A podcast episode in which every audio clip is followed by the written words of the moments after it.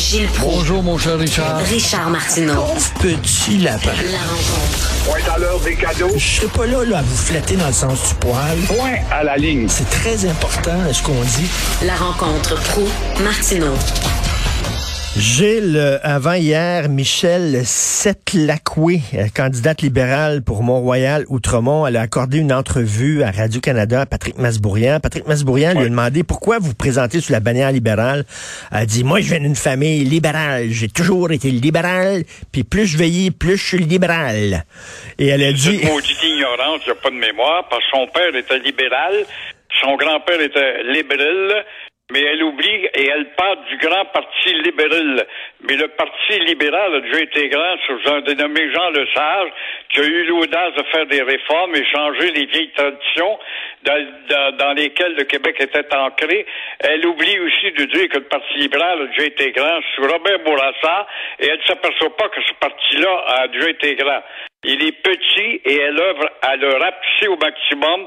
Je comprends pas comment Dominique Anglade peut s'imaginer avec ça, ces espèces-là, ces espèces qu'on croyait en voie de disparition, vont prendre le pouvoir. Mais le monde étant fou, ne soyons pas surpris. Euh, puis elle a dit, euh, notre grande richesse est la langue française, mais euh, il faut être ouvert sur le monde si on veut que nos enfants apprennent d'autres langues. Ouvrez-vous, Gilles. Vous êtes pas assez ouvert. Ouvrez-vous. Ben oui, je suis un étroit d'esprit, un arriéré d'une vieille, vieille, époque, un dinosaure, je le sais. Mais je te raconte une, une anecdote intéressante. Une dame argentine dans un quartier de l'Est de Montréal, émigre de Buenos Aires à Montréal parce qu'elle pense que le Canada, c'est un pays évolué et son mode de vie va changer. Elle place ses deux enfants à l'école publique à Saint-Léonard à Saint-Léonard. Et voilà qu'au bout d'un an, elle retire ses enfants de l'école publique de Saint-Léonard. Une femme très distinguée, là, je te parle. Une Argentine. Je les ai retirés pour les, obligatoirement et à me saigner pour les envoyer à l'école privée parce que à l'école publique de Saint-Léonard, il n'y a pas de Québécois. S'il y a des Québécois sous le toit de l'école, ils sont rarissimes et se ferment la gueule devant le racisme, le racisme c'est rien que pour nous autres, n'est-ce pas, selon cette dame libérale, devant le racisme des enfants musulmans qui ont une haine viscérale de la langue française parce que leurs parents ont été élevés sous le joug du protectorat ou encore de la colonie d'Algérie. Alors, évidemment, ces choses-là, faut pas en parler. Ce n'est pas vrai, ce ne sont que des élucubrations, mais parlons-en quand même. et, euh, et je reviens sur Madame Seth Lacoué, là. Ça va être de plus en plus difficile pour le Parti libéral d'aller recruter des grandes pointures, là. Puis même pour le PQ aussi, parce que plus le parti descend dans les sondages, moins il y a de gens qui sont intéressés à se présenter pour ces partis-là. Non seulement ça, mais les gens quittent le navire foutre le camp. Je sais pas si tu as raison, là, mon cher Richard. Il y a toujours des idiots dans les grandes pointures. N'oublie pas que les grandes pointures à la tête des banques et des grandes corporations, qui hier faisaient la fierté, des Québécois, sont devenus une bande de libéraux qui ont trempé dans, dans telle chose ou telle autre, tout en recommençant à ramasser des bonis. Alors, peut-être, oui, mais c'est prestigieux, c'est président d'une ancienne banque. Alors, je vais en trouver de ça chez les libéraux. Peut-être chez les péquistes, ça va être plus difficile. Chez péquistes, on en trouve des candidats actuellement. Très beaux candidats, des jeunes, ils viennent à peine d'être diplômés. Alors, ils sont pas des poids lourds, hein, des chaussures fortes, comme tu dis. Et ça va prendre combien de noms avant que M. Legault se rende compte que euh, il n'y a rien à faire avec le fédéral? Exactement. Une troisième gifle en pleine figure. C'est pas des maudites farces. Puis a raison hier, son plaidoyer qui parlait justement de la difficulté. Au moment où tout le monde cherche un logement, on n'a pas de logement. T'avais une prendre une politique de logement. On va trouver des logements pour ces 35 000 là qui vont rentrer. Pourquoi rentrent-ils que par le chemin de Roxham? Comment ça se fait qu'il n'y a pas d'autre chemin de Roxham ailleurs au Canada?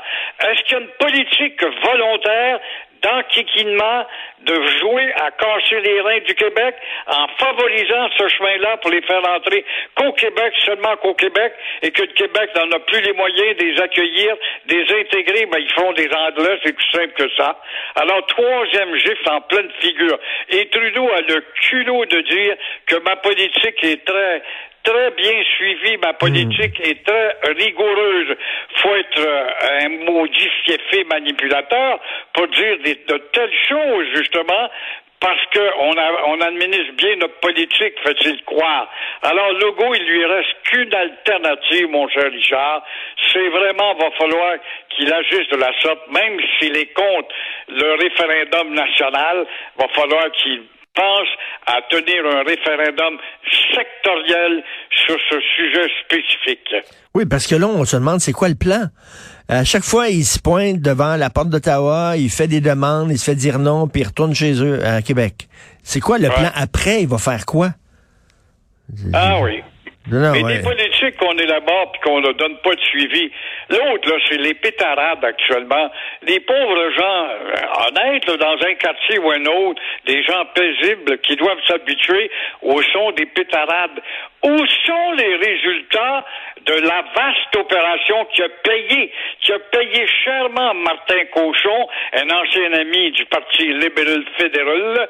Encore une fois, où sont les résultats où on a, on vous a obligé d'entreposer vos armes pour atténuer les crimes gratuits? Évidemment, on épargnait, on épargnait les vaches sacrées intouchables au nom de leurs droits ancestraux de pas aller fouiller chez eux.